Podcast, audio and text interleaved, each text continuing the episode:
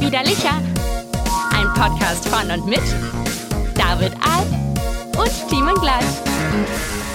Wir haben irgendeinen Tag äh, an irgendeinem Monat dieses Jahres 2020, das sich mutmaßlich, und das ist irgendwie ein bemerkenswertes Gefühl, mutmaßlich in die Geschichtsbücher einbrennen wird und ins kollektive Gedächtnis als das Jahr, was wirklich einfach vergessbar ist. Es ist einfach ein egales Jahr. Irgendwann werden wir die schlimmen Folgen von Corona vergessen haben und uns einfach nur noch daran erinnern, 2020, da ist einfach wirklich nichts passiert. Außer jede Woche eine Folge widerlicher. Das ist wirklich das Einzige, worauf ihr noch warten könnt, worauf ihr euch freuen könnt und woran ihr euch festkrallen könnt, so wie wir es tun. Mein Name ist David Alf und wenn mich nicht alles täuscht, höre ich da hinten schon irgendjemanden rumklappern und es dürfte Team Glatt sein.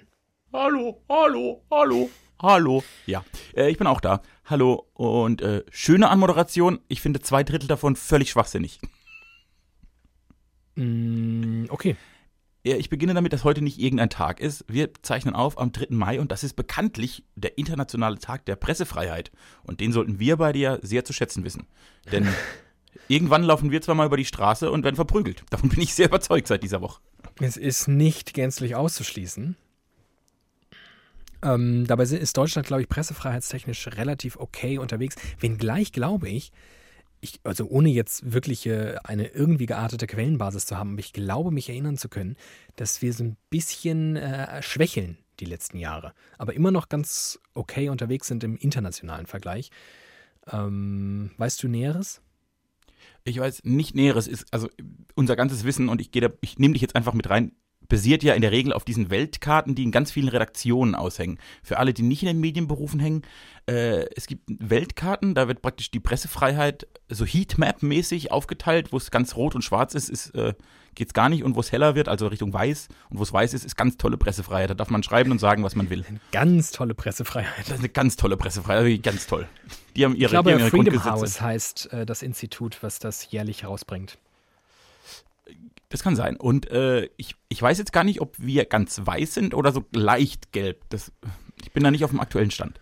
Wie fühlst du es? Ist es eher, ist es eher weiß oder ist es eher gelb? So wie so, wie, wie, so Zähne in der Regel. Die sind ja auch in der Regel nicht so ganz weiß. Sind sie eher so ein bisschen vergilbt, so Koffein und äh, Gilb. So ein paar Zigarettenreste. Nikotin vergilbt.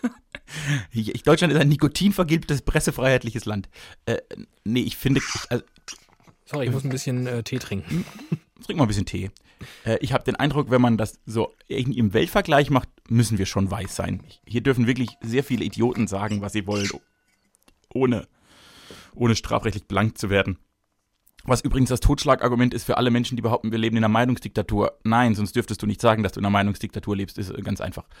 Äh, Aber ähm, Pressefreiheit äh, ist ja jetzt nicht nur an Meinungsfreiheit gekoppelt. Es hat ja, ähm, es geht ja auch so ein bisschen um, um tatsächlich sowas wie wirtschaftliche Abhängigkeiten und so. Und das erlebe ich schon, dass immer mehr Verlage vor allem ähm, expandieren und Sachen aufkaufen. Ähm, also mir fällt sowas ein wie hier die RTL. Geschichten, die Bertelsmann gehören und wie viele, viele Zeitschriften auch und Fernsehsender und so weiter. Ähm, das dürfte ja auch da reinspielen. Das, also praktisch, das ist praktisch so ein, ja, das ist vom, die, vom Diversen zum Oligopol wird. Da so ein paar Menschen, so à la Rupert Murdoch, die den Laden zusammen haben und dann dort ein bisschen, schon ein bisschen einen Daumen drauf haben. Die Hubert Buddhas, Burdas dieser ja. Welt. Hubert, ja. Hubert Burda, schwieriger Name. So, das, für so einen kleinen Mann. So ein schwieriger Name für so einen kleinen Mann. so einen kleinen Mann. Der hat auch eine sehr große Frau. Das ist ein bisschen verrückt. Äh, und das kann sein, nur, nur da haben wir ja, und dafür gibt es ja zu Recht den öffentlich-rechtlichen Rundfunk, der da immer ein Gegengewicht sein wird. Und deshalb müssen wir den schützen. Ganz wichtig. Also wir sorgen immer für so ein bisschen Bleaching. Ne? Wenn, wenn ihr mit euren gelben Nikotin- und Koffein vergilbten Zähnchen ähm, wieder einmal im Jahr zu uns kommt, dann äh, legen wir so eine schöne Bleaching-Paste auf. Und vielleicht ist deswegen Deutschland auch relativ okay unterwegs, weil so ein ausgeprägtes öffentlich-rechtliches Mediensystem kenne ich jetzt nur aus Großbritannien. Leisten sich nicht viele. Das leisten sich nicht so viele. Es ist auch ein teurer Spaß. Man muss es auch einfach mal sagen. Man muss mal sagen, das ist ein teurer Spaß. Insgesamt der ist aber- ist es relativ kein günstiges Unterfangen. Nee, aber Qualität hat seinen Preis und es ist es ist es ja in, in großen Teilen, ganz, ganz, ganz großen Teilen ist es das ja wirklich wert. Äh, wir haben halt, also ich glaube, wir haben ja, das wurde praktisch nach dem britischen Vorbild erdacht, unser öffentlich-rechtliches Rundfunksystem, mit dem großen Unterschied, dass wir viel föderaler unterwegs sind. Genau. Weil halt wir, weil, weil alle so viel Angst davor haben, dass Deutschland ein Hegemon wird und dann doch wieder irgendwie einer das Sagen hat. Dann, die ganze Welt hat Angst davor, dass bei uns einer was zu sagen hat. Und deshalb wird das alles sehr, sehr kleinteilig behandelt. Äh, ich glaube, da könnte man hier und da vielleicht Synergien schaffen, aber im Großen und Ganzen ist das schon ein sehr kluges und gutes System. Amen. Was, ähm, ich weiß, was mir aufgefallen ist. In den vergangenen Folgen haben wir von einer Kernkompetenz von uns wirklich, also sowas von Abstand genommen. Äh, wir trinken weder Licher noch irgendwie überhaupt irgendetwas Bier ähnliches. Ja, mir auch schon aufgefallen. Ähm, so auch heute von meiner Seite. Ich weiß nicht, wie es bei dir ist. Ich trinke ein Black Forest. Das ist ein Wasser. Ein natürliches Mineralwasser ohne Kohlensäure. Okay, aber ich darf, ich darf mich gar nicht beschweren. Ich trinke nämlich einen Ingwertee. Ähm, meine Stimme ist schon wieder leicht lediert. Und ähm, magst du das nicht? Ich finde das richtig gut. Ich finde das richtig lecker. Mm, Ingwertee geht wirklich nur, wenn ich richtig krank bin. Aber es ist ja auch scharf. Das dürfte dir ja schon von Ja, Hause eben. aus nicht liegen. Außerdem, ich habe heute ja schon gearbeitet. Ich bin noch relativ arbeitsreich. Ähm, und ich bin arbeitsreich. Das habe ich gerade erfunden, aber irgendwie stimmt's. Ich bin geldarm, aber arbeitsreich. Und ich muss mal kurz in meine Banane beißen. Es tut mir leid. Hast du denn irgendwas, was du mit mir eigentlich jetzt. Hast du eigentlich die von mir hochgradig professionell errichtete äh, Insta-Story gesehen, wo ich, wo, wo das geklärt wurde, was wir hier vergangene Woche aufgetan haben? Die Frage nach, wie sieht es eigentlich in Belgien mit diesen horrenden Massen an Kartoffeln aus? Ja, das war schon, das war schon ein bisschen pervers. Schon? Es sah ungefähr so aus, wie wir uns das, wie wir uns das vorgestellt haben. Das kann man nicht anders sagen. So Dagobert Geldspeichermäßig, einfach voll mit, mit. Kartoffeln. Also diese, die, das ist ja unfassbar, wie Diese das aussieht. Die sind doch Das ist ein verrückt. verrückt. Das ist ein verrücktes Land. Das ist auch so- größte, die größten äh, Kartoffel, ähm, wie, wie, wie war der Ausdruck? Ich glaube, also nicht Produzenten, sondern Verwerter, also die, die am meisten aus Kartoffeln irgendwie herausholen, ist Belgien. Weltweit. Belgien. Und, da, und dann komme ich zu der Theorie, dass Belgier ja eigentlich nur besoffene Deutsche sind. Die sind uns irgendwie mit, ähnlich, einem drehen aber komischen, bei Kat mit einem komischen Akzent. Reden halt ein bisschen komisch, wie wenn ein Deutscher besoffen ist. Äh, haben einfach wahrscheinlich die deutsche Karte besoffen versucht nachzumalen, äh, die Flagge. Hier ein bisschen schwarz, ein bisschen rot. Belgien. Äh, und äh, lieben die Kartoffel ja noch mehr als die Kartoffeln. Also wir werden ja gerne und bezeichnen uns auch gerne mal als Kartoffeln. Aber wenn man mit den Belgiern verglichen, ist das ja, sind wir ja Vorschüler. Vorschüler der Kartoffelschule. Stimmt. Die Belgier sind die besseren Deutschen. Mir sind die Belgier auch sehr, sehr sympathisch, muss ich sagen. Ich habe jetzt äh, ehrlicherweise. Lieben Bier. Ähm, das ist ja wirklich pervers, wie nah die uns stehen. was meine, was meine Privatempirie angeht und mir bekannte Belgier ist n gleich 1. ich kenne original einen Belgier persönlich und der ist richtig toll, den mag ich richtig gern. Und ich finde Also- einfach, der steht sinnbildlich für dieses ganze Land für mich. Also wenn alle Belgier so sind, dann kann man gegen Belgien mal Ich gar glaube, nichts sie sagen. haben relativ, also so ein strukturelles Rassismusproblem, sage ich jetzt als Deutscher, aber ich glaube, es ist noch ein bisschen ausgeprägter als bei uns, weil es ist noch so ein bisschen gesellschaftsfähiger. Also da dürfen ja überall noch schwarze, angemalte Menschen beim Karneval durch die Gegend laufen und alle finden es super lustig. Ähm, Ja. Das ist ja Die jetzt bei uns jetzt schon, zumindest, ich glaube, ehrlicherweise vor 15 Jahren konntest du das auch noch irgendwo auf dem Kaff machen.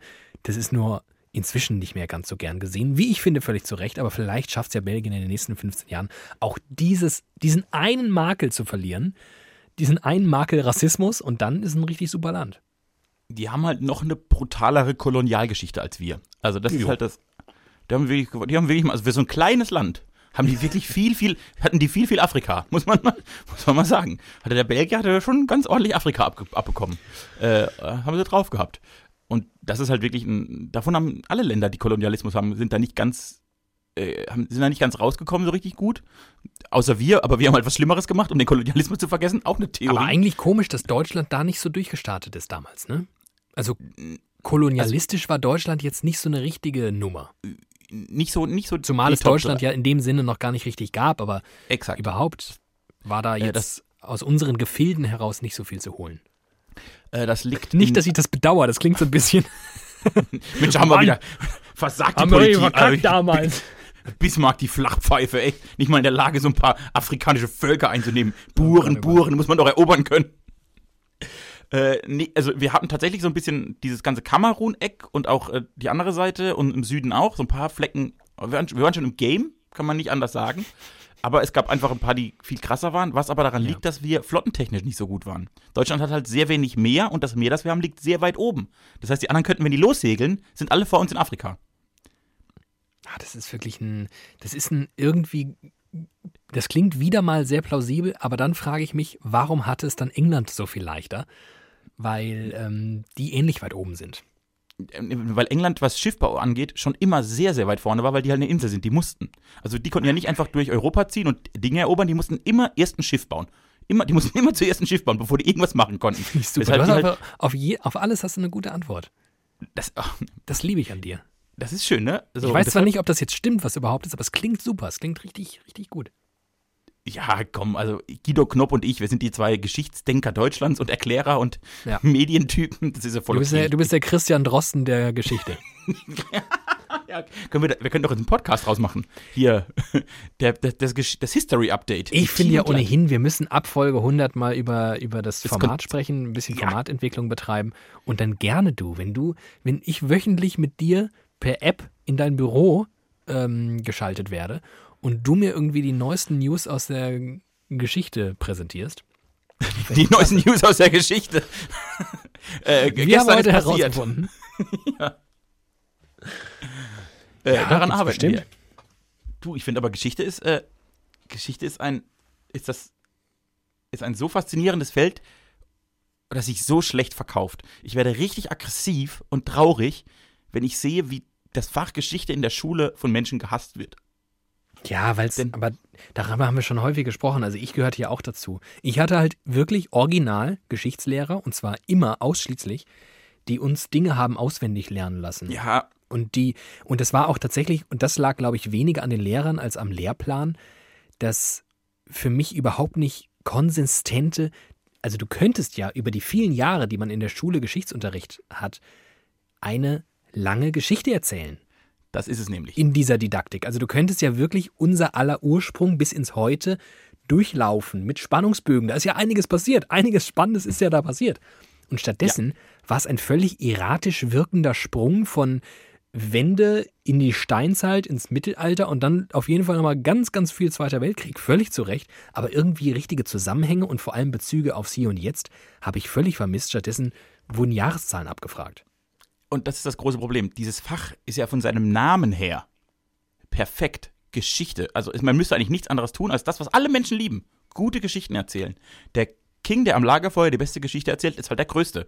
Und du hast ja in diesem Fach die Chance, also dass ein Mathematiker es schwieriger hat, Geschichten aus seinem Fach zu ziehen und, und irgendwie eine, eine coole Dramaturgie zu ziehen, verstehe ich komplett.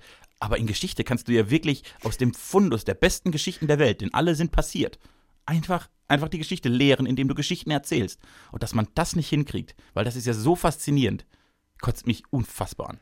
Dafür bin ich, deshalb war ich das so gut, weil ich das in meinem Kopf dann gemacht habe. Ich habe dann, ich hab dann nicht auf den Lehrer gehört, sondern mir selbst Geschichten erzählt und das hat funktioniert. Ich frage mich gerade, für welche Wissenschaft das überhaupt, für welcher Wissenschaft geht es anders? Welche kann sich besser verkaufen? Weil du gerade zum Beispiel Mathematik angesprochen hast. Ich hatte ja mal vor, ähm, meine Masterarbeit nicht in Mathematik zu schreiben, aber über Mathematik. Und zwar, weil mir aufgefallen ist, was machen eigentlich Leute, die Mathematik studieren und nicht Lehrer oder Uniprofessoren werden, sondern was macht man mit dem ganzen mathematischen Know-how, das man sich dann über Jahre anhäuft und das alles sprengt, was mir auch nur ansatzweise vorstellbar ist. Was macht man so im Everyday-Job? Und ich hätte gerne eigentlich ähm, darüber mal so ein bisschen reportiert, ähm, weil ich das wirklich nicht weiß. Und deswegen meine Frage, welche Wissenschaft verkauft sich eigentlich so richtig geil? Ich habe den Eindruck, dass Virologie.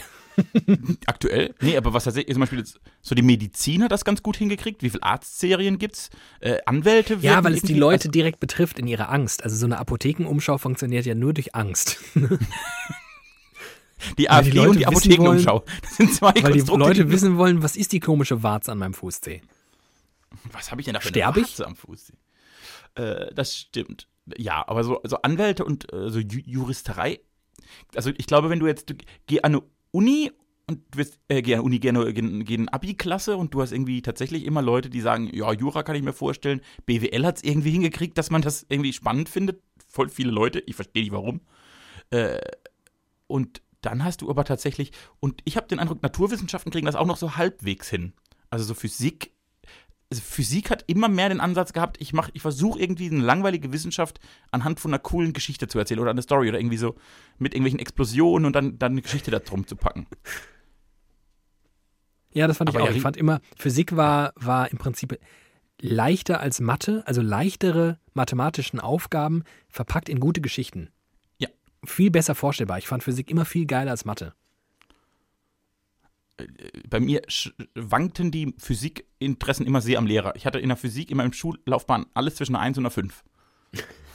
Bin ich, äh, ja, was ich Eben total hast du schon was rascheln hören. Ich muss noch mal kurz rascheln, weil ich muss, das tut mir wirklich leid, das ist sehr, sehr unhöflich. Aber ich komme ja direkt vom Arbeiten und ich hatte keine Zeit, was zu essen und ich äh, verhungere ein bisschen. Ich muss kurz mein, mein Brot hier rausholen und ähm, ja, jetzt ist vorbei mit dem Lärm. Das ist schön. Äh, ich könnte dir noch was erzählen, woran ich die Tage gedacht habe. Nämlich an dich. Oh. An dich habe ich gedacht. Oh. Ja. Mir ist nämlich eingefallen, vorgestern ist mir eingefallen, was wir zwei exakt, exakt vor einem Jahr gemacht haben. Ach du Scheiße. Mm, Im Mai. Im Mai, im Mai, im Mai. Da waren wir in Hamburg. Wir waren in Hamburg. Wir waren letztes Jahr am 1. Mai in Oh. Hamburg. Da haben wir einen richtig schönen Liebesausflug gemacht. Oh, und das hat mir richtig. Also, ich war nochmal glücklich und traurig zugleich, als ich daran gedacht habe. Das war richtig schön, schön schlimm. Wir haben das ja damals, wir haben ja ähm, für alle Menschen, für die vielen, vielen Hörerinnen und Hörer, die jetzt erst kürzlich dazu gestoßen sind, nach unserer großen Marketingoffensive, herzlich willkommen übrigens bei Widerlicher, ähm, hat sich richtig gelohnt, Timi, das Geld. War richtig gut, Richtig gut, dass ne? wir unseren Bausparvertrag aufgelöst haben. Ja. Ähm, wir waren Und Pre-Rolls vor Christian Drosten stellen. Das wäre das wär genial. Eine Pre-Roll vor den Drosten-Podcast. Ähm, wir haben gemeinsam volontiert ähm, und uns geschworen, wenn wir das, wenn wir das überleben sollten, dann Genau möchten so. wir eine möchten wir eine kleine Reise unternehmen. Unser Sehnsuchtsort ist ja für uns beide Hamburg und wir wollten eine Woche in Hamburg verbringen und haben das fast gemacht. Ich glaube, es waren fünf Tage oder fünfeinhalb oder keine Ahnung. Jedenfalls könnte ich mir gut vorstellen, dass wir uns ein ähnliches Ziel setzen für diese Corona-Nummer jetzt. Es ist ja, es fühlt sich fast so ein bisschen an wie ein Volontariat. Man ist einigermaßen fremdbestimmt. Man, man verbringt viel Zeit drinnen und man lernt viel. So. Und man hat nicht immer Spaß. Man hat nicht immer Spaß, aber man hat schon auch hier und da, aber nicht immer. Und, und ähm, wie wär's denn, wenn diese Corona-Kacke hier vorbei ist, dass wir zwei einfach so ein Revival machen? Hamburg 2.0. So, und ich wollte auf nichts anderes hinaus. Du hast praktisch die Gedanken, die ich mir jetzt drei Tage lang gemacht habe, hast du jetzt in einen Satz formuliert und ich möchte, ich unterstreiche mit Team glatt Amen. Das ist perfekt. Das ist schön. Genau das möchte ich. Ich möchte ganz Ich höre nämlich ganz viel unsere Playlist, die wir damals zusammengestellt haben. Äh, und jetzt habe ich richtig Sehnsucht nach Hamburg. Ich will da hin. Ich will an den Landungsbrücken raus und dir ganz viel über Musik erzählen und du musst keinen Bock drauf haben. Das war toll. Ich möchte gerne das gleiche Airbnb haben. Wobei ja fraglich ist, ob Airbnb. Ob gar keinen Airbnb Fall. Was? Auf gar keinen Fall. Ja, das war sehr hässlich, aber es war, glaube ich, relativ günstig, oder? Und es war sehr heiß. Das Schlimme war, dass es war so ein Ja, das war schlimm da. Es war wirklich. Also wir hatten, gefühlt Ort. hatten wir acht Quadrat, ich glaube so Hühner in der Legebatterie hatten mehr Platz pro Person als wir. und dann du, die Fenster konntest du nicht richtig aufmachen und es war, es war unfassbar warm in diesem Raum. Und dann war es immer so warm bei uns drin und dann bist du raus und bist erfroren, denn in Hamburg selbst war sehr kalt in dieser Zeit. es war kein gutes Wetter, nee, es war so richtig, richtiges Hamburger Schiedwetter. Aber das war ja, das war ja auch true dann. War, war Street. Ähm, nee, das können wir sehr gerne machen. Hätte ich große Lust drauf. Habe ich jetzt schon wieder Lust drauf. Ja, finde ich Wie auf eigentlich, wie auf eigentlich alles, ähm, was, was momentan nicht geht. Habe ich Du musst das, äh, viel Lust. Ich merke, dass du aber vielleicht als guter Freund würde ich dir jetzt den Ratschlag geben, dass du dir vielleicht so eine Liste machst. Nicht, dass du, verstehst du, dann gehen die Türen plötzlich auf und du darfst wieder alles tun und bist dann wie ich so überreiztechnisch komplett zerstört und rennst wie ein Kind durch eine Spielhalle, weil alles blinkt und alles, alles erlaubt ist. Auf Zucker. Du meinst, dass ich dann fokussiert bleibe und dann nach genau, und nach dass du einfach vorab- abhake. Genau, dass du dir vorab schon machst, so eine Prio-Liste, was will ich ganz oben? Ganz oben steht natürlich mit mir nach Hamburg, aber danach, was dann halt kommt, dass du da so ein bisschen geordnet vorgehst, dass du nicht alles auf einmal machst und nicht allen Leuten sofort anrufst und sagst, jetzt aber treffen und du dann drei Wochen rund um die Uhr Leute siehst und danach wieder oh, kaputt ja, bist. Das glaube ich, ja. Du musst da ein bisschen auf dich ich achten, gespannt. nämlich. Ich habe ja auch eine Fürsorgepflicht. Das ist lieb von dir. Das ist nämlich so, weil du kommst in einem normalen Leben, kommst du besser klar, da musst du auf mich aufpassen, aber in so Pandemien bin ich ja der Profi Mhm. und deshalb wollte ich dir ja mal so einen Lebenstipp, auch mal einen Lebenstipp mitgeben. Wir sind ja auch immer noch ein Pandemiefels. Service-Podcast. In der Pandemiebrandung. In der Pandemiefels. Team und glatt, Pandemiefels. Ganz leckeres Brot habe ich mir heute geschmiert. Toll, toll. Was hast du denn? Käsebrot hast du. Ich dachte, du tippst nochmal, während ich hier kaue. Ein Wurstbrot. Mhm. Dann ist Salami drauf. Richtig. Und zwar die doppelt geräucherte, wie die Wurstfachverkäuferin mir versprach. Doppelt geräuchert. Schmeckt wirklich spitze. Ich habe gestern, gestern nochmal den Schmorer rausgeholt und mein Lieblingsfleisch Du geschmort. bist ein Schmorer geworden. Ich bin ein Hab ich richtiger dich da ein Schmorer bisschen geworden. geinfluenced? Du hast, also, du hast vielleicht die letzten drei Prozent äh, ins Fass gefüllt, dass es überläuft. Das kann man sagen, aber ich war schon immer ein großer Freund der Fleischzubereitung und wollte so essen. Also ich kann, ich muss mal kurz meine Lebensgeschichte erzählen. Ich hatte eine Oma, eine Oma, Okay, das wäre eine lange Folge. ich hatte eine, ich hatte eine Oma, die sehr äh, gut bürgerlich gekocht hat, so richtig wie eine Oma kocht. Und ich war da immer ein sehr großer Fan davon. Meine Mutter hatte das nicht so. Deshalb bin ich in einem Haus aufgewachsen, wo ich immer dachte, bei Oma schmeckt's besser. Ich glaube, das ist ein Gefühl, das viele Menschen auf dieser Welt kennen. Äh, und ich habe jetzt dann immer gedacht, wenn ich mal in meinem Leben Zeit habe, ich habe halt nie damit gerechnet, dass ich mal wirklich Zeit habe, koche ich alles das nach, was ich gerne bei meiner Oma gegessen habe. Und das habe ich jetzt tatsächlich die letzten Wochen gemacht. Ich habe alles das, was meine Oma sonst gekocht hat, früher, was ich zu Hause aber nie bekommen habe, für mich selbst nachgekocht. Bist Und du nicht so ein darunter- riesen Hasen-Fan? Und darunter waren mehrfach, ich- also ich habe jetzt bestimmt eine ganze, ich habe mehrere Klopfer gegessen. Eine ganze Hasenkolonie. Ich hatte gestern auch Hase. Du hattest gestern Hase? Gestern Hase mit Rotkohl und mit Semmelknödeln. War es lecker? Mhm, Richtig geil.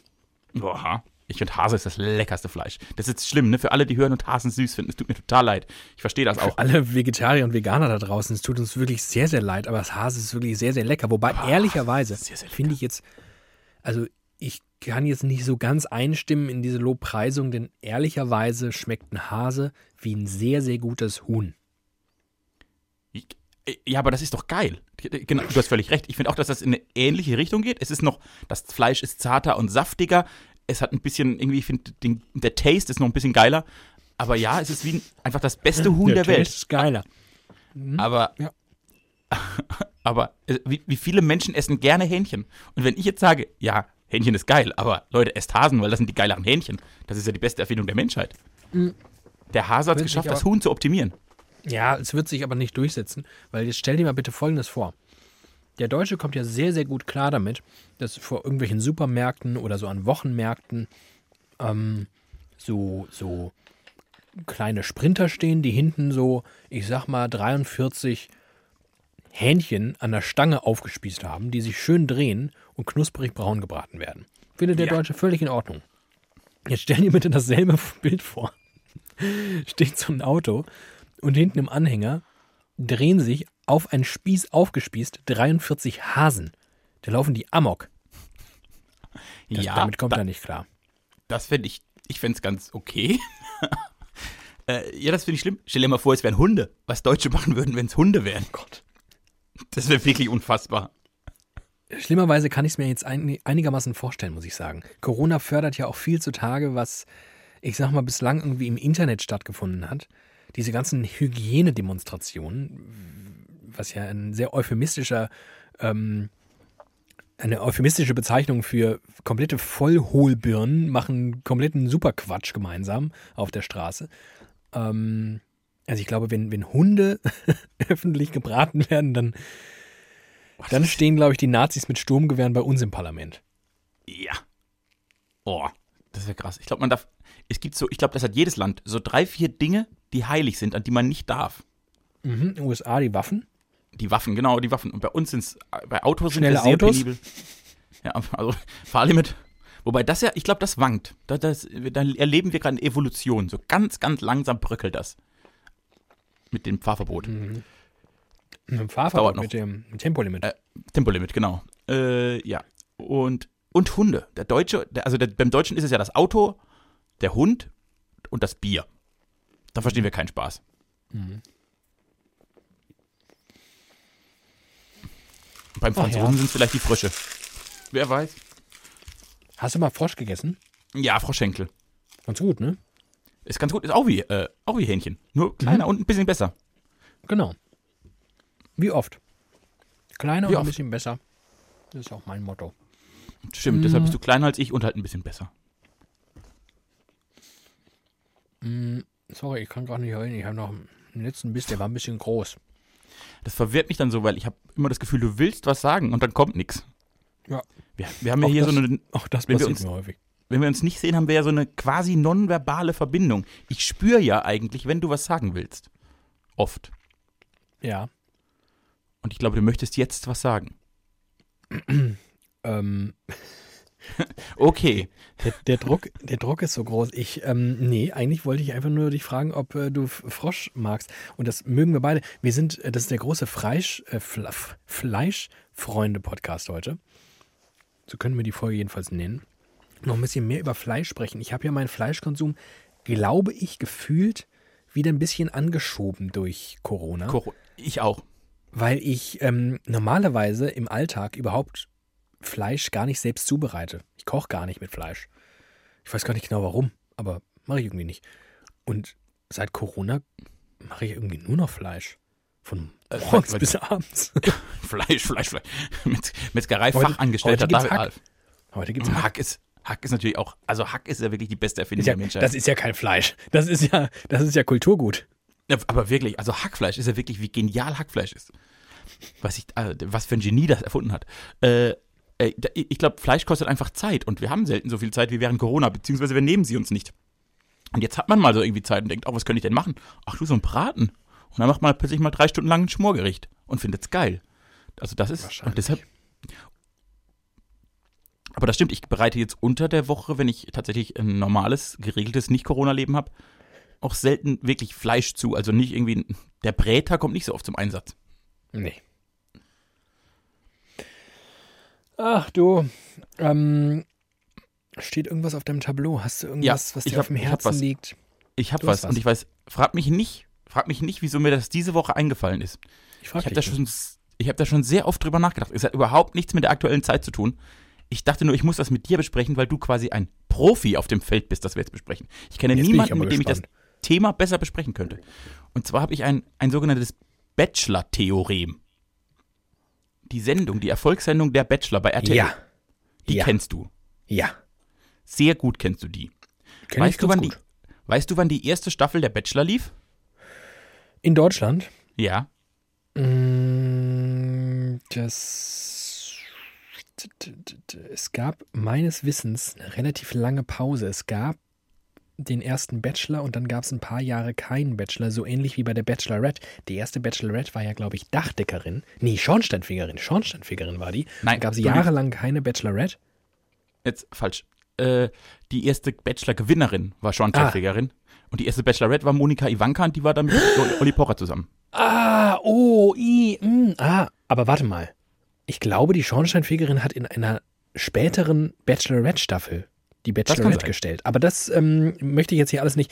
Ah, so war's. Monika Ivankan, richtig. Aha. Der folge Mhm. ich aus irgendwelchen Gründen bei Instagram und das ist wirklich, finde ich jetzt gar nicht so erhellend, aber ich tue es. ähm, du, wann wird das gewesen sein? Ich sag 2004. Ja, ich, ich, also, ja, 2003. Also sehr gut. Vielleicht war es auch 2003 auf 2004, aber genau das. Und dann war aber wirklich, wie du gesagt hast, eine sehr lange Pause. Sieben oder Mhm. acht Jahre einfach Bachelor-Pause. Ja. Und erst dann haben sie wieder angefangen und seitdem jährlich. Und Ja. jetzt habe ich die Theorie, dass Deutschland einfach damals noch nicht bereit war für der Bachelor. Weil die war auch nicht so erfolgreich, diese erste Staffel. Da wurde das auch wirklich, da wurde das durch die Feuilletons getragen und irgendwie von allen so ein bisschen, was, das ist ja total crazy Fernsehen und so. Und dann habe ich mich gefragt, ob praktisch, ob das deutsche Volk zum Trash-TV erst noch weiter erzogen werden musste. Und erst also Dinge wie Definitiv. und erst also Dinge wie Dschungelcamp erfolgreich waren, und das war, glaube ich, so der Durchbruch für richtigen Trash-Scheiß, äh, konnte dann danach Bachelor draufkommen, weil du dann irgendwie das Gefühl hattest, okay, jetzt, kann, jetzt ist alles erlaubt. Also wenn Leute Känguruhoden im Dschungel essen, er kann auch natürlich einen Mann mit 30 Frauen irgendwie alle heulen lassen und mit allen schlafen, ist ja voll okay. Ja. Also das ist, und das ist total faszinierend. Was ist denn, ich sag mal jetzt so ganz grob, in den, in den Nullerjahren mit dem Medienkonsum der Menschen passiert, dass irgendwie man acht Jahre warten musste, um eine zweite Bachelorstaffel zu machen. Wie haben sich die Menschen verändert? Und ist das gut? Ich habe ja die Theorie. Nein. ich will wieder in den Fernsehen Steine. zurück, wo Thomas Gottschalk redet und nicht kein Bachelor kommt. und keine Schimpfwörter benutzt und alles total familientauglich ist. Ähm, ich, ich glaube das auch. Ich glaube, dass das auch vor allem am Dschungelcamp liegen dürfte mit einem massiven Erfolg und vor allem einem Erfolg in unglaublich breiten Zuschauerkreisen. Also das ist ja völlig en vogue in jeglicher gesellschaftlichen Schicht zu sagen, dass man das Dschungelcamp schaut. Aus kannst ja lauter Gründe anführen. Am Ende ist es Voyeurismus, aber man kann ja auch sagen, ach, ich finde das toll, diese menschliche Entwicklung und diesen, diesen, diesen Feldversuch. Ähm, so, aber am Ende schauen wir das, viele schauen das und finden das völlig legitim. Und ähm, daran musste ganz offensichtlich die deutsche Zuschauerschaft ja auch gewöhnt werden. Und inzwischen ist es, ist es ja fast harmlos. Also dieses, dieses Känguru-Hodenessen, also als Dschungelcamp-Liebhaber, als den ich mich bezeichnen würde, würde ich sagen, das sind ja eher die Lowlights der Sendung. Dieses langweilige Rumgegesse, voll, voll boring, braucht kein Schwein. Aber es muss so ein paar Extreme geben, glaube ich, in der Sendung. Und an anderer Stelle können dann andere Dinge abgefeuert werden, die dann vielleicht wieder ein bisschen extremer sind. Ich glaube, es wird ganz viele Leute geben, die sagen, Dschungelcamp, klar, das gucke ich gar kein Problem, die dann beim Ba- Bachelor sagen, also das ist ja wirklich der Untergang des Abendlandes und des guten Geschmacks. Ähm, spannendes Thema, habe ich nicht geschaut, aber die ähm, aktuelle Staffel, ich glaube, es war das erste Mal, dass es überhaupt produziert wurde von Sat 1, Promis unter Palmen. Ja, das habe ich auch nicht geschaut. Denn Anja Rützel, ihres Zeichens ähm, Trash-TV-Expertin für, ich glaube, den Spiegel, Kolumnistin, äh, schreibt immer sehr, sehr tolle Texte über unglaublich schreckliches Fernsehen. Und ähm, Promis unter Palmen ist im Prinzip relativ einfach erklärt. Promis oder solche, die es gern wären oder von denen andere. Leute behaupten, sie wären es, ähm, verreisen, ich glaube, irgendwo nach Thailand und gehen sich da gegenseitig auf den Sack und die Kamera hält drauf. Und ich habe am allerersten Trailer gesehen, dass diese Sendung, dass ich das nicht kann, dass ich das nicht leisten kann, dass ich das nicht gucken kann, weil sich auch am Trash-TV und vor allem am Reality-Trash-TV was verändert hat. Während du ganz am Anfang zum Beispiel vom Dschungelcamp noch Leute erlebt hast, die da wirklich reingegangen sind, und das war die Mehrheit der Leute, die nicht wusste, was sie dort erwarten wird. Die haben sich selbst auf so eine Art Experiment eingelassen, die waren sicherlich natürlich davon angetrieben, Öffentlichkeit irgendwie zu erreichen. Aber in erster Linie haben die gesagt, gut, ich gehe da jetzt rein und hänge da halt irgendwie zwei Wochen rum und mache halt nervige Challenges. Wenn es mir zu viel wird, dann breche ich halt ab, aber gut, gibt halt einen Haufen Geld. Inzwischen gehen ja Leute ganz offensichtlich geschult in diese Nummer rein, die von Beratern vorher angestachelt wurden, im Prinzip einen perfekten Spannungsbogen in ihrer Erzählung über die zwei Wochen hinweg zu präsentieren. Die sind dann am Anfang total die Draufgänger und sind total proletenhaft und durchleben dann so eine Heldenreise, die aber ganz offensichtlich inszeniert ist, wo sie dann irgendwann anfangen, von ihrer schweren Kin- Kindheit zu erzählen und dass der Vater sie ja damals immer geschlagen hat, dass man hinten raus dann doch irgendwie als liebgewonnener Held der Zuschauerschaft gelten kann. Und das, die Konklusion von dieser Entwicklung ist Promis unter Palmen. Denn was ich im Trailer, im allerersten Trailer schon gesehen habe, war, ab Folge 1 eskaliert's dann nur. Und das ist ja zum Beispiel ganz spannend gewesen beim Dschungelcamp. Da hast du ja teilweise Staffeln gehabt, wo nichts passiert ist. Weil die einfach in diesem Camp saßen. Die haben sich alle ganz gut verstanden, so. haben viel miteinander gequatscht. Und das war's halt. Und bei Promis unter Palmen sind nur Leute reingegangen, die ganz genau wussten, welche Rolle sie da haben. Und einfach nur komplett auf Eskalation gesetzt haben. Und seit einst wirklich unfassbar defensiv all diese menschenverachtende Scheiße, und da war wirklich übelstes Mobbing und Diskriminierung dabei, hat geschehen lassen. Und Anja Rützel hat in ihrer Spiegelkolumne gesagt, das ist wirklich das ist das Ende vom Trash-TV. Das, diese, geil. diese Sendung darf man nicht schauen, weil alle, die Trash-TV für Scheiße halten, werden mit dieser Scheißsendung bestätigt, weil es nur die Scheißseiten von Trash-TV bedient. Also wir sind vielleicht gerade an einem Turning Point. Vielleicht, weil es ist nur noch schlimm und es ist alles nur noch, also nur noch inszeniert. So nur noch. Boah, das ist echt, äh, also dieser, dieses, dass alles weiter inszeniert ist und alles noch ein bisschen über, überspitzt wird und weiter. Und gar nicht, ich sag gar nicht von Sat 1, ne? Also ein, ein, klassischer, klassischer Vorwurf ist ja, dass, dass, die, dass die Sender oder die Produzenten da irgendwie skripten würden. Das, das, das brauchen die gar nicht. Das brauchen Einfach die gut, nicht, weil die, weil die. Erstes gutes Casting und natürlich kann man das ein bisschen lenken, indem man die Leute beispielsweise in ähnliche, also dass man die aufeinander setzt, gerade die, die sich am wenigsten leiden können, oder ja, ihnen irgendwelche klar. Aufgaben gibt, an denen sie auf jeden Fall scheitern werden, weil auch solche Profi-Selbstdarsteller brechen dann halt irgendwann durch und sind halt irgendwie völlig down, wenn sie einfach jeden Tag in irgendwelchen Challenges scheitern.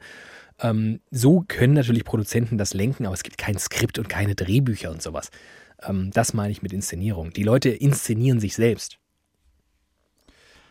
ja, ich habe eigentlich die Hoffnung, dass die Menschen mal irgendwann alle im Fernsehen waren, die das unbedingt wollen. Das ist ja auch der gleiche Schlag Mensch, der in solchen Shows mitmacht. Batch. Das ja. gibt ja, es gibt ja eine, eine klare Dramaturgie. Also irgendwie beginnt man entweder bei Germany's Next Topmodel, äh, eigentlich beginnt man bei Germany's Next Topmodel, dann geht man zum Bachelor und dann ins Dschungelcamp und dann wird man wirklich, und dann geht man durch, durch alle Instanzen.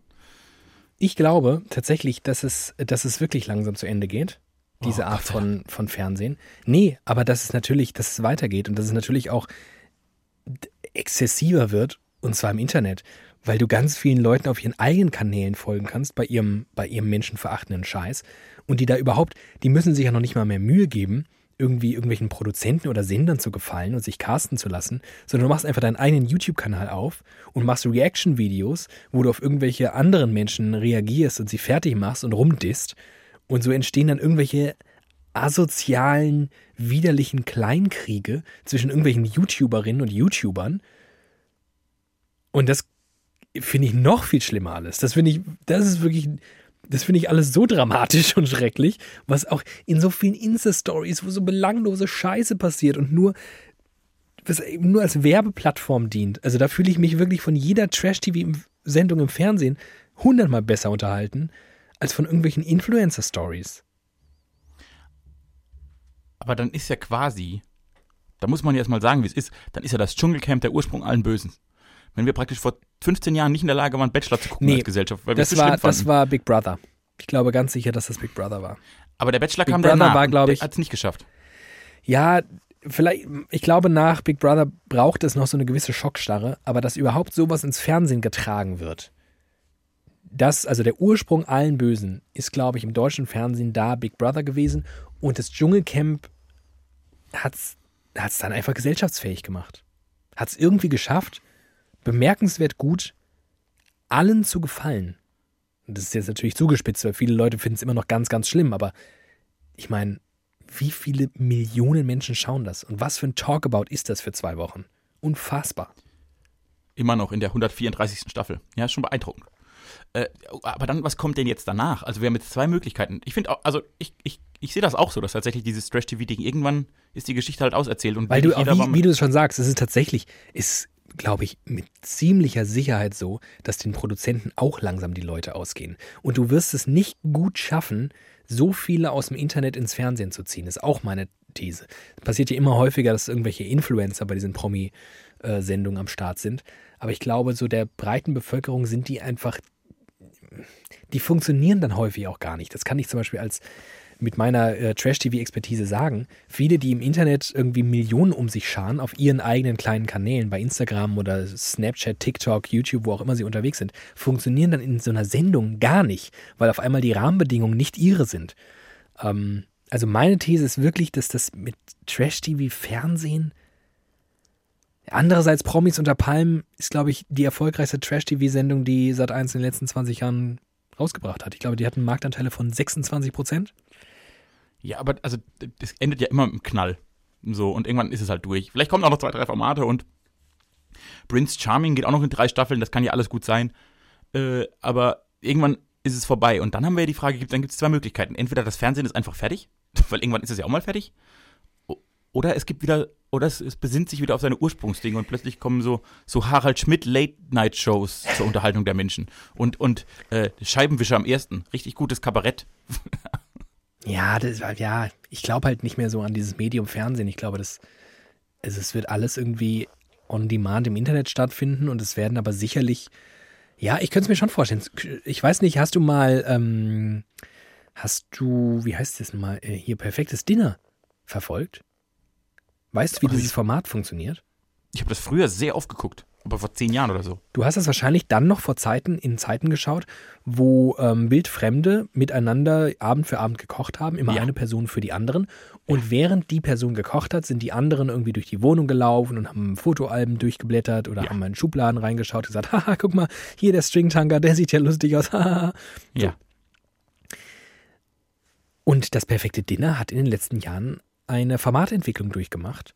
Und zwar findet dieses alles, was so äh, Real-Doku-Style ist, nicht mehr statt. Und es wird einfach nur noch gegessen. Es wird nur noch gekocht und gegessen. Es wird überhaupt nicht mehr irgendwas von der Wohnung gezeigt. Oder zumindest ist das äh, vielleicht ganz am Anfang, wenn das Kamerateam morgens dann in die Wohnung der, der jeweils Kochenden geht. Dann wird man kurz hier das Wohnzimmer und ne, hier so Küche. Ähm, aber die Gäste ähm, sprechen überhaupt nicht mehr, was sie in der, darüber, was sie in der Wohnung finden oder gehen auch nicht mehr auf die Suche. All dieses Voyeuristische ist dieser Sendung komplett genommen worden. Und vielleicht ist das ja so ein Indiz. Oh, das finde ich gut. Übrigens wirklich, ich finde, äh, kurz hier mal äh, Werbung machen, unnötigerweise für einen Privatsender namens Vox. Das perfekte Dinner ist wirklich ganz gut schaubar. Wirklich ganz gute Unterhaltung, wie ich finde. So wirklich völlig, völlig belanglos, aber irgendwie echt nett und übrigens auch mit so einem sehr netten Vibe. Also auch der, so der Off-Sprechertext ist immer sehr Sehr gut. total empowernd und irgendwie gar nicht Äh. so wie Privatfernsehen häufig ist. Nee, aber man muss da mal, also dann, wenn man jetzt schon dabei ist, kann man ja mal Vox, für Vox wirklich eine Lanze brechen. Die kriegen das ja ganz gut hin. Also, ich glaube, das perfekte Dinner war so der erste Anfang, das erste Erfolgsformat von Vox.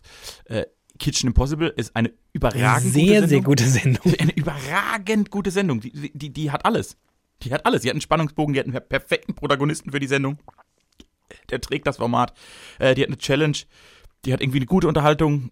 Das ist alles gut. Äh, ich finde, die Höhle der Löwen ist perfektes Unterhaltungsfernsehen. Also, wenn ein Sender. Sie haben halt auch gut bei Deutschland, das ist schon ein bisschen assi. ja, stimmt. Aber das hatten sie auch schon ganz, das haben sie auch schon ganz lange, ne? Ich weiß nicht, das habe ich, das konnte ich tatsächlich nie so richtig gut schauen. Ich weiß nicht, vielleicht hat sich auch da was in den letzten Jahren verändert ähm, und es ist nicht mehr ganz so schlimm. Also ich fand das wirklich immer, ich fand das immer sehr, mich hat das immer runtergezogen, wenn ich so Leute beim Scheitern zugeschaut habe. Und vor allem, wenn ich sage, ich gucke gerne Trash-TV, dann gucke ich das ja, dann habe ich ja dann eine eigene kleine Prämisse. Die ist gar nicht so klein, sondern einigermaßen fundamental. Ich schaue zum Beispiel auch keine Schwiegertochter gesucht oder Bauer sucht Frau. Wow. Und ich schaue, ich schaue nur Formate, wo Profis mitmachen. Und natürlich sind darunter auch Leute, die, die in Zwängen stecken, die schlecht beraten sind, die vielleicht nicht so ganz intelligent sind, von denen ich aber trotzdem ausgehen kann, dass sie eine Menge Kohle dafür verdienen und dass es deren Beruf ist, für den sie sich entschieden haben, öffentlich stattzufinden. Und ich glaube, ganz viele Leute, die in vielen anderen Formaten stattfinden, die haben sich das nicht so richtig ausgesucht, sondern die wurden einigermaßen überfallen von dieser Gelegenheit, jetzt doch nochmal doch noch mal Fame abzubekommen oder vielleicht auch ein bisschen Geld. Ich glaube, so eine Ent- Aufwandsentschädigung ist in der Regel so bei 5000 Euro und das ist ja für viele wirklich eine Menge Geld. Aber gemessen daran, dass sie dann über Jahrzehnte Lachfutter für andere Assis sind, die sich über deren Armut und, und vielleicht auch geistige Kapazitäten lustig machen, ist es halt nichts. Und ich finde das, das ist nur gehässig und ekelhaft. Also Schwiegertochter gesucht ist wirklich, das ertrage ich nicht. Das ist nur schlimm. Und leider ist auch gut bei Deutschland ganz häufig so. Weil was will denn die Familie, die gar keine andere Sprache spricht außer Deutsch und auch leider keinen Beruf gelernt hat, weder Vater noch Mutter, in Spanien? Was, wollt ihr denn da? Eine Warum? Finca, Ö Ö Öl ziehen aus Pflanzen, keine Ahnung. Wirt werden. Wenn nichts wird, wird, wird. Äh, aber das ist ganz lustig. Ich glaube, der Ursprung des Trash-TVs ist nicht Big Brother. Der, der Ursprung des Reality-TVs ist Big Brother. Der Ursprung des Trash-TVs sind wahrscheinlich die, äh, die, die Nachmittagstalkshows.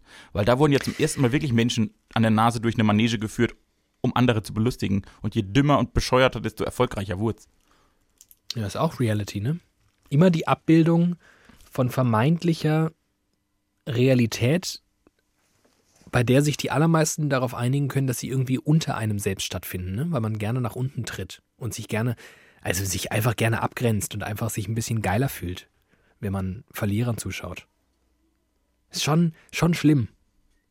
Ich habe selbst sehr viele Talkshows gesehen, muss ich sagen. also weite Teile meiner, also so die Zeit, wenn ich aus der Schule nach Hause gekommen bin, Ja. habe ich schon wirklich einige Jahre konsequent, würde ich sagen, Was?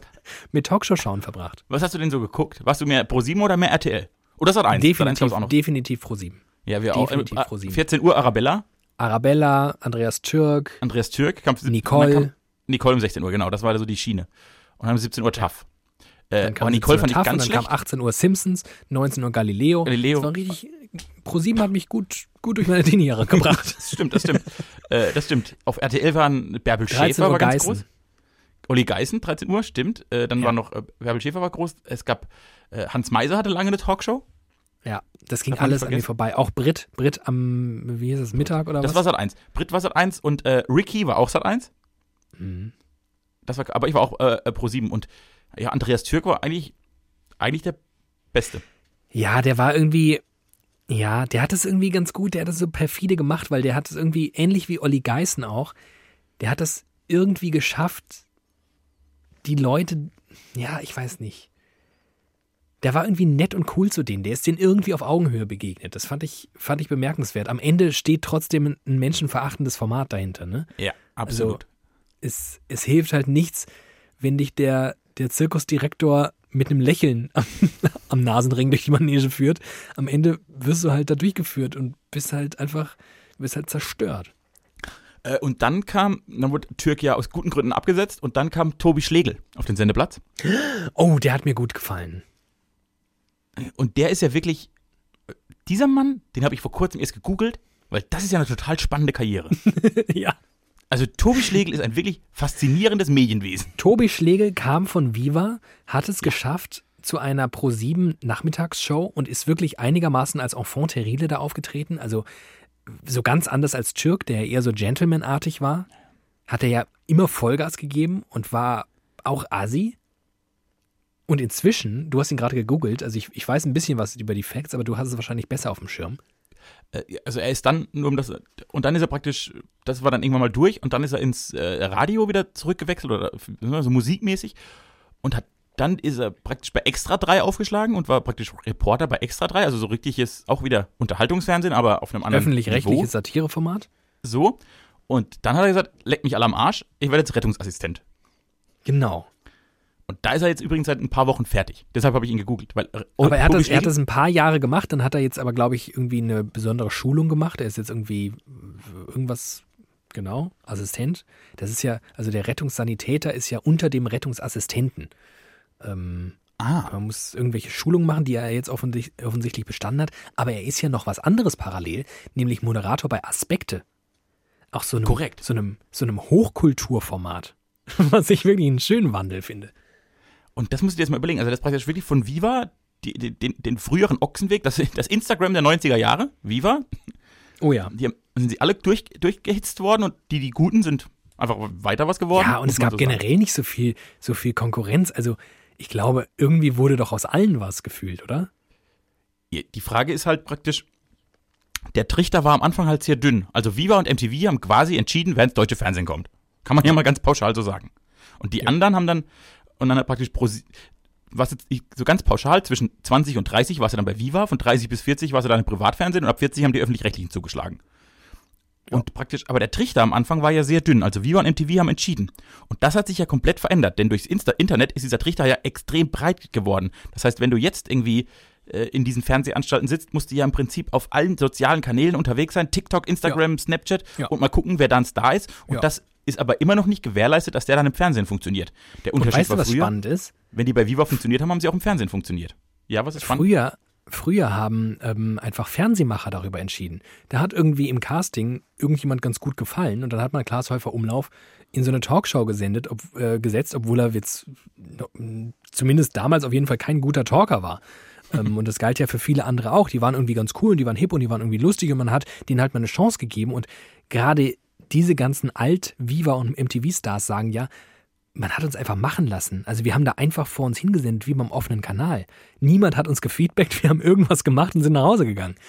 Und inzwischen ist das ja viel basisdemokratischer, was sich positiver anhört, als ich es meine. Ähm, weil inzwischen die Masse zählt. Also es ist völlig egal, ob jemand irgendwie geilen Content oder Scheiß-Content abliefert. Es ist halt nicht egal, ob jemand 80.000 Follower hat oder 800.000 Follower. Und Fernsehmacher sich heute halt Leute hinholen, die eine Riesenschar an Fans, die aus irgendwelchen Gründen da dranhängen, mitnehmen. Also man muss, äh, Das ist schwierig. ja, irgendwie, also man könnte ja romantisierend sagen, eigentlich ist es ja ganz geil. Eigentlich ist es ganz geil, dass irgendwie, weil dieser ganze, also was für ein Eck das früher war, für Leute in die Medien zu kommen. Wie viele Leute gerne was mit Medien machen wollten und irgendwie, es hieß immer, ich weiß noch zu meiner Zeit, als ich so damals Bock darauf hatte, schien das für mich völlig undenkbar, mal beim Radio oder Fernsehen zu arbeiten. Ja. Weil Normale Menschen immer, ja, da das nicht. brauchst du, da brauchst du äh, irgendwelche Beziehungen und so, sonst kommst du da überhaupt nicht rein. Und das wurde ja total demokratisiert. Also jeder kann zu Hause einfach einen YouTube-Kanal aufmachen. Jeder Oder kann Podcast. Jeder, jeder völlige Volldepp kann einen Podcast machen Ja, und schwer. Bier trinken und Quatsch erzählen. Ja. Und am Aber macht Ende das besser? Macht die Masse besser? Vermutlich nicht. Nee, also zumindest entspricht das häufig nicht meinen Maßstäben. Ich musste mich mal beruflich mit ähm, Leuten auseinandersetzen, die bei YouTube einigermaßen erfolgreich sind und die irgendwie ins Teenie-Milieu fallen. Und es waren wirklich erschreckende zwei, drei Wochen, die ich äh, damit verbracht habe, diese Kanäle zu betrachten, weil es mich, es hat mich richtig runtergezogen. Weil ich dachte, wie kann das sein? Das ist so schlecht. Also so richtig. Ich meine, das klingt so missgünstig. Also ich finde, ganz oft bin ich einfach nicht in dem Alter und so und äh, komme auch eher aus so einem traditionellen Mediengewerbe. Da ist es immer leicht, irgendwie zu sagen, ach, das, was da bei YouTube passiert, ist alles all. Aber so so bin ich gar nicht. Im Gegenteil, es gibt ganz viel richtig geilen Scheiß bei YouTube. Aber es gibt so viel Supermüll, so richtig, richtige Kacke, die aber so erfolgreich ist. Ich, das, ähm, das check ich nicht. Ich verstehe das, ich verstehe diese, die, also ich verstehe die Logik nicht, ich verstehe die Marktlogik dieser, dieser, dieser Kanäle nicht. Warum die so gut funktionieren. Mit so viel Scheiße. Aber so ein bisschen traurig können wir ja schon sein. Ich meine, genau an dem du hast völlig recht mit der Erzählung, dass es total, früher war das so utopisch, im Fernsehen oder Radio zu arbeiten. Ne, Das wär, Gott, das, man saß zu Hause und hat sich Arabella angeguckt und dachte, das ist ja ein Job, den gibt's ja eigentlich gar nicht, den haben sie erfunden. Ja. Das ist ja, das ist die Truman Show. So. Ja. Und, äh, und an dem Zeitpunkt, an dem so Vögel wie wir es tatsächlich geschafft haben, hinter die Türen dieser ominösen Sendeanstalten zu kommen, also als wir praktisch den Eintritt in die Medien geschafft haben, da ist es so demokratisch geworden, dass jeder Depp das kann. Das, erst, das Erste, was wir gemacht haben, als wir in den Medien waren, war einen Podcast zu machen, der nichts mit den Medien zu tun hat. Ja. Also die Ja. Zeit, da hat die Zeit nicht so ganz für uns gespielt, möchte Nee, ich an der nee Stelle in der sagen. Tat. In der Tat. Und wir sind jetzt auch nicht die großen Selbstvermarkter in Sachen soziale Medien. Nee, das ist Ist nicht so unser Ding, auch- ne? Das ist groß. Auch nicht so unser Ding. Also ich sag mal, ich, ich einfach mal jetzt hier raus, weil ich bin ja sowieso überheblich und alles. Wir beide, zehn Jahre früher, hätten wir den Laden durchgespielt. Ihr würdet, Ähm, Joko und Klaas wird keine Sau kennen. Samstagsabends pro sieben, David gegen Thiemen. So. Das, Leute, das wär's nämlich. Bin ich mir sehr sicher. Tja. Hm. I don't know. In jedem Fall, ähm, ja, aber es ergeben sich schon trotzdem auch ein bisschen Chancen dadurch. Ich glaube, Klar. so traditionelle Medien, die waren vor zehn Jahren auch nochmal viel, viel konservativer und haben viel mehr auf diesem alten Erfolg so gesessen und gedacht, ach, Internet, was brauche ich denn das Internet? Ich mache hier Fernsehen und Radio, das ist eine richtige Show. Ähm, und da hätten vielleicht so Jungspunde wie wir zwei jetzt nicht so gute Karten gehabt, ähm, mitzuspielen, wie wir es jetzt haben, weil wir jung sind und das Internet gut finden. Ja, das stimmt. Äh, man kann, also, ich, ich würde es vielleicht so sagen, es war nicht die beste Zeit, um in die Medien zu kommen, aber vielleicht die erste, in der es überhaupt möglich war, für jemanden wie mich, da unterzukommen, wo ich gerade bin. Und das ist ja auch faszinierend. Das stimmt wohl. Danke, liebe Zeit.